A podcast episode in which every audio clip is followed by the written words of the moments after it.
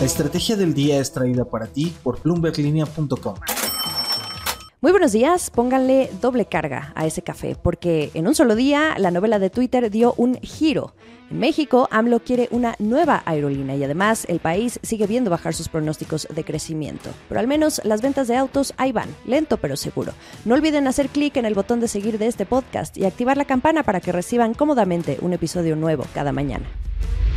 ¿De qué estamos hablando? Giro inesperado en esta novela entre Twitter y Elon Musk que empezó en abril, cuando el hombre más rico del mundo dijo muy seguro que iba a comprar a la red social a 54.20 dólares por acción. En un principio Twitter no quería y después, ustedes ya saben, vinieron meses del síndrome de arrepentimiento que le dio a Elon Musk, alegando falta de información sobre la base de usuarios y cuántos de estos eran bots. En julio, Elon Musk se retractó formalmente de querer comprar Twitter y Twitter dijo, ahora me compras. Entonces se decidió llevar el caso a juicio en Delaware, un estado muy conocido por llevar casos en problemados de fusiones y adquisiciones. Apenas hace unas semanas yo les platicaba que los abogados ya estaban en la etapa de deposición que permite recopilar información mediante entrevistas entre las partes en conflicto. El juicio estaba programado para suceder en 13 días, exactamente el próximo 17 de octubre.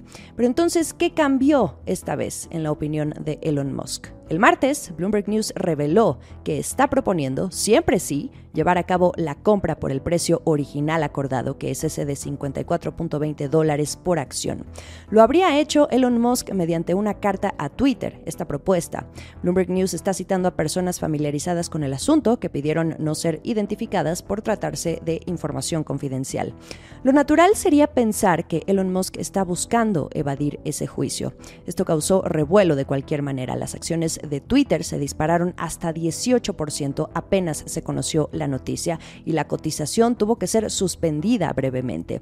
Es lo que sabemos hasta ahora. Pero la gran pregunta es, si Elon Musk va a vender parte de su participación en Tesla mediante deuda o cuál será ese plan para desembolsar esos 44 mil millones de dólares que significarían comprar Twitter para ser el nuevo dueño de esta red social. Además, ¿cuál será el futuro de Twitter? ¿Seguirá siendo una compañía pública? ¿Elon Musk la hará privada? También, ¿qué hay de los empleados? ¿Y por qué siempre sí comprar una empresa a la que Elon Musk se ha dedicado a criticar en los últimos meses? También, ¿qué significa haría esto para el rol que tiene Elon Musk actualmente al frente de Tesla y de SpaceX, que son sus otras dos compañías. Los inversionistas han mostrado su descontento alrededor de la compra.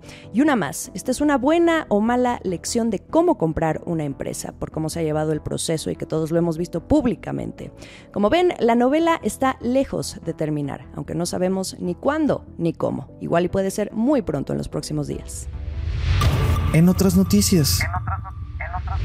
Volviendo a México, este plan de crear una aerolínea estatal completamente nueva sí está en marcha. Lo confirmó el presidente Andrés Manuel López Obrador. Pero ¿quién estaría detrás? Bueno, sabemos que en este sexenio la Secretaría de la Defensa Nacional, la Sedena, ya es una empresa poderosa que lo mismo administra, construye, opera, vigila acciones anticorrupción, puertos y aduanas, distribuye medicamentos y se responsabiliza de tareas estratégicas, la más reciente la seguridad pública, que hoy se debate en el Senado precisamente hasta cuándo. También a la Sedena se le ha llamado una especie de supersecretaría. Así que, ¿por qué no también que opere una aerolínea de pasajeros? La idea es que la controle la empresa de las Fuerzas Armadas Olmeca Maya Mexica, que es la misma responsable actualmente de la operación del tren Maya y de los aeropuertos Felipe Ángeles, el AIFA, y el aún sin construir, el aeropuerto de Tulum. El presidente dice que se está haciendo el análisis económico de viabilidad y que probablemente empiece a operar tan pronto como el próximo año, es decir, en 2023. La flota inicial sería de 10 aeronaves, contando con un avión presidencial. Ahora, recordemos hoy por hoy que el presidente no se mueve en ninguno. Oficialmente lo rifó, si pudiéramos poner esto entre comillas, porque también hasta ahora no se conoce el destino del dinero. Mientras, el avión presidencial Se mantiene en tierra en los hangares. En abril incluso el presidente sugirió venderlo al presidente de Argentina, Alberto Fernández. Es un Boeing 787-8 Dreamliner. Este avión no se usa y se sigue pagando con el dinero del erario. Hay que mantenerlo también y pagar los costos de arrendamiento. Luego, para esos 10 aviones que el presidente piensa tener con esta aerolínea estatal que operaría la Sedena, dice que no se comprarían, sino que se rentarían. ¿Y cuál sería la razón de crear una aerolínea estatal? El presidente dice que hay que cubrir el déficit que dejaron en su momento Mexicana de Aviación e Interjet, que desde el 11 de diciembre de 2020 permanece en tierra por sus problemas financieros. ¿Y cómo se llamaría? López Obrador sugiere tomar incluso el nombre que tenía Mexicana, pero eso es solo una propuesta. Rápidamente, fue de una manera muy curiosa y sorpresiva el cómo nos enteramos de esta nueva aerolínea. A estas alturas, todos sabemos de la filtración de 6 terabytes de documentos que el grupo cibernético Guacamaya le proporcionó al medio nacional Latinos, básicamente un hackeo a los sistemas de información de la Sedena. Miles de documentos que revelan información sobre la salud del presidente, intervenciones telefónicas, hasta operativos sensibles de seguridad. Dentro de todo esto estaba esa información sobre esta nueva aerolínea. El mismo presidente lo confirmó. Escuchen ustedes cómo lo hizo. es cierto, es que es cierto. Es cierto eso. ¿Sí? Ah, ¿de ahí, de ahí salió? Sí, del hackeo. Ah, no sabía. Sí, este, sí se está trabajando en eso. Esto es el dato del día. Hay actualización de pronósticos de crecimiento para México. El Banco Mundial lo mejoró levemente para el cierre de 2022. Lo subió a 1.8% desde el 1.7% que estaba viendo antes. Para el caso de 2023, sin embargo, la historia es diferente.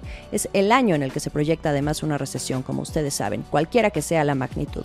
Pero el pronóstico para México lo está bajando a 1.5% desde el 1.9% que estaba viendo antes. Vaya que sí lo resbala. Ahora, vamos a comparar rápidamente estos pronósticos del Banco Mundial con lo que estima el gobierno mexicano. Para 2022, la Secretaría de Hacienda ve el crecimiento puntual en 2.4% y para 2023 lo ve en 3%. Como pueden darse cuenta, es un pronóstico bastante optimista y alejado de lo que está viendo el Banco Mundial para el PIB de México. Ahora, en el caso de Banjico, el Banco Central, ellos ven cerrar el año en 2.2% y para 2023 en 1.6%. Definitivamente los pronósticos de Banjico sí están un poco más apegados a ese pronóstico que está dando el Banco Mundial. El último sorbo. Cerremos la información del día con un indicador clave también para la economía mexicana por el peso que tiene la industria automotriz. Las ventas de autos subieron 11.6% en septiembre y esto está ligando el quinto incremento anual consecutivo que estamos viendo en este indicador. Las distribuidoras de automóviles vendieron 85 mil 842 unidades. Ahora, ¿esto es mucho o es poco? Bueno, pues el problema es que se sigue sin superar el nivel prepandemia. Si lo vemos mes con mes, pues claro que parece mucho, pero si lo comparamos con lo que se veía en 2019, aún están un 14.80% por debajo de las ventas que se veían antes de la pandemia. Ya vamos para casi tres años desde que esto empezó. Para que se den una idea, en septiembre, pero de 2019, el sector vendía 100.757 autos. Sigamos el resto de la información a través de bloomberglinea.com. No olviden seguirnos en Twitter, arroba la estrategia MX. También estamos en Instagram como la estrategia del día. En YouTube pueden encontrar los episodios completos y también los pueden ver por Facebook. Que sea un buen miércoles para todos.